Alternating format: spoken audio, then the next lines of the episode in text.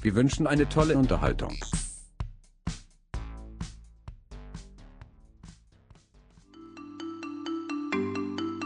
Wir sind Jubla, der Allergeistverein. Unser Bunker, steht im Pfarreiheim. Der Podcast, den machen wir ganz schnell. Für das sind wir ganz originell. Singen Pipa Podcast, yeah, yeah, yeah. Wir singen Pipa Podcast, yeah, yeah, yeah.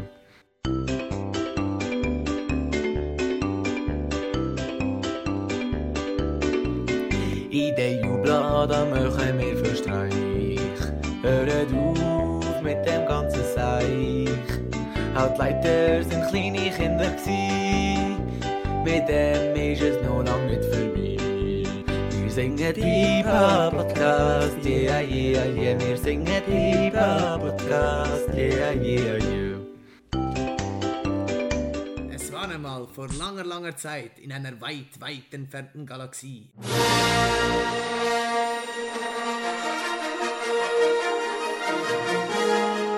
Auf einem Planet namens Erde, auf einem Pups auf der Landkarte namens Schweiz. Alphorn, Nashorn, Alphorn, Matterhorn, Alphorn, Nashorn, Volkhorn und Im schönsten Dörfli eine Jubla. Und jedes Jahr zog auch dieses Jahr diese Jubla wieder auf eine Reise ins Unbekannte. Dieses Jahr, so wissen wir noch nicht, wo es hingeht. Doch eine Kontaktperson ist bereits zu uns gekommen. Man, nennt- man nennt ihn auch den Herrn über die Latrine. Er hat uns eine Botschaft hinterlassen. Wer in der Lage ist, dieses kleine, aber feine Rätsel zu lösen, dem soll die Ehre gebühren, bereits jetzt von der Reise zu wissen. Das Rätsel ist jedoch auf keine Weise einfach. Es ist im Süden, wohl und klar. Wir tragen viele Accessoires. In unserem Land, dort ist es heiß. Darum trinken wir Rivella nur mit Eis. Unser Pferd, es war groß. Wir kamen rein und stürmten los. Essen, das tun wir gern. Unsere schlauen Köpfe sahen Bilder im Stern. Die Spiele des Sportes waren unsere Idee. Wir rannten, warfen und schwammen im See. Wenn du die Lösung hast gefunden, dann sei leise und zähle die Stunden bis zur Reise. Ja, und darum ganz herzlich willkommen da wieder zurück im Jubla-Studio. Da ich Felix da, 17, live aus dem Bunker. Und wie ihr gerade gehört habt, erzählt das niemand weiter. Und das Thema ist heute... Unser Thema ist heute roter Faden. Es geht um Sola. Freut euch, es wird richtig les. Ups. Was lachst Ja, schmeckst du es jetzt denn auch gerade? du? Grüssel. Und damit machen wir gerade zu unseren beiden Stargästen heute da bei uns im Studio. Stellt euch doch gerade schnell vor, wer ihr seid. Hallo miteinander. Gut, hallo zusammen, ich bin der Pius. hoi, hoi. Ähm, ja, ich bin, ich bin gross.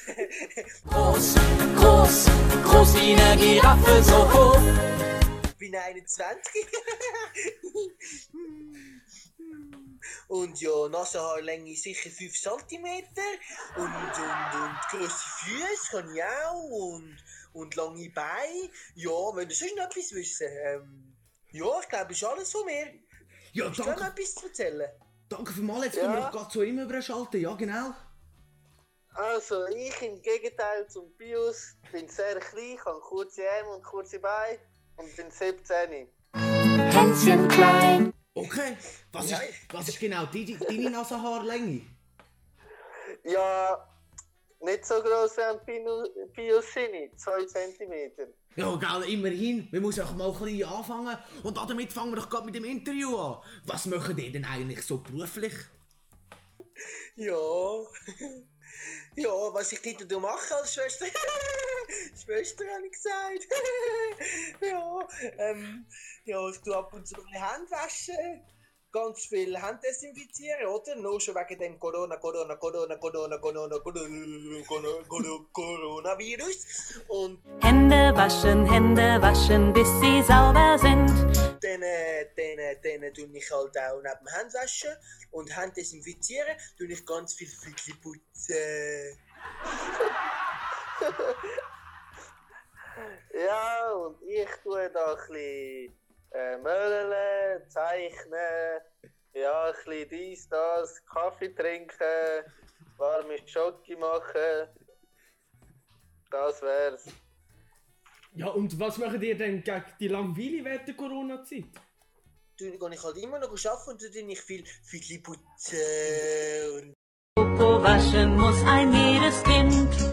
Noch neben dem tue ich ab und zu auch noch ein bisschen Füdli putzen und wenn ich dann fertig Füdli putzt habe, dann ist sicher irgendwo anders wieder das Windeli voll, dann ich dort das Füdli putzen. Genau. Das tue ich machen, darum wird es mir nicht langweilig. Ist geil. Ja, und ich tue da ein bisschen, äh, gang go joggen, gang go Velo fahren. Der Globi da Tour de Suisse, hopp, Schweiz, hopp. Sicher kein Viertel putzen. Okay, und was sind eure Hobbys? Also vom Jan habe ich schon mal gehört, Velofahren, das ist der Hit, da machen alle mit. Wenn du im Moment nicht viel kannst machen, dann tu doch lachen. Aber was macht ihr denn sonst so neu als Hobby? Ja, also, also neben dem Viertel putzen tue ich daheim viel go joggen und go säckeln und ab und zu ein bisschen go balleln, oder? Immer Unihockey balleln, Fußballeln, Basketballeln, Handballeln, Volleyballeln und so weiter. Ich tue gerne balleln. Balleln ist eben lässig, so ein bisschen balleln. Ja, genau, das ist ein Pius sein Hobby. Und bei dir, Jan, wie sieht es bei dir aus? Ja, wie schon gesagt, mit dem Velo überall go ein bisschen rumflitzen. Wir sind die Tut-Tut Baby Flitzer. Bist du sozusagen ein Flitzer? Ja, Okay, ja. genau. Ähm, jetzt. genau, jetzt ähm, erzählt doch mal euren besten Witz. Bius, was ist dein bester Witz? Ich weiß sicher, du hast sicher ein paar gute Witze auf Lager. Tief schnaufen, Pius. Ganz tief schnaufen, Pius. Uh, also, ich probiere es nochmal. Es geht wie folgt. ähm, was ist grün und hockt im Döner? Weißt du es jemand? Nein, Nein. Bius, das weiss niemand. Jan, weisst es du? Moment, Moment, ich tue es dem Fall schnell erzählen. Ein Gürk.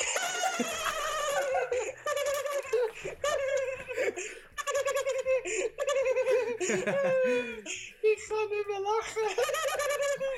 Aber jetzt habe ich doch noch eine, eine Frage noch zum Schluss. Was macht ihr denn am liebsten im Sola? Nebst dem Viertelputzen jetzt. Die Latrine Oh, ja. bauen, vor allem. Ja, das finde ich auch ganz lässig. Latrine bauen. Und neben dem Latrine bauen geht noch etwas drin hineinlegen, wenn du weißt, was ich meine. cool. Und die ganze Glandi, Glandi, Glandi, Glandi, Glandi, ja, ist auch cool. Mach ich alles gerne, oder? Ist alles super.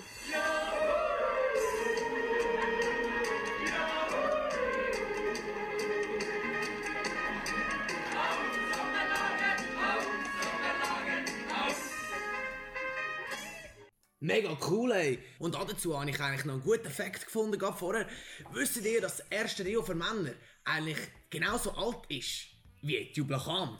Und früher, also wenn ihr gestunken habt, bei Männern ist das noch besonders männlich gewesen. Aha, aha, jetzt ist mir klar, wieso das Kind nie wenn duschen im Lager. Ah, ja, natürlich, oder? Das macht jetzt natürlich alles Sinn. Und habt ihr, apropos, habt ihr, wenn ihr eigentlich noch ein Schlusswort habt? Ciao, ciao, ciao. Ich bin eine geile Sau. Macht's gut, danke. Macht's gut.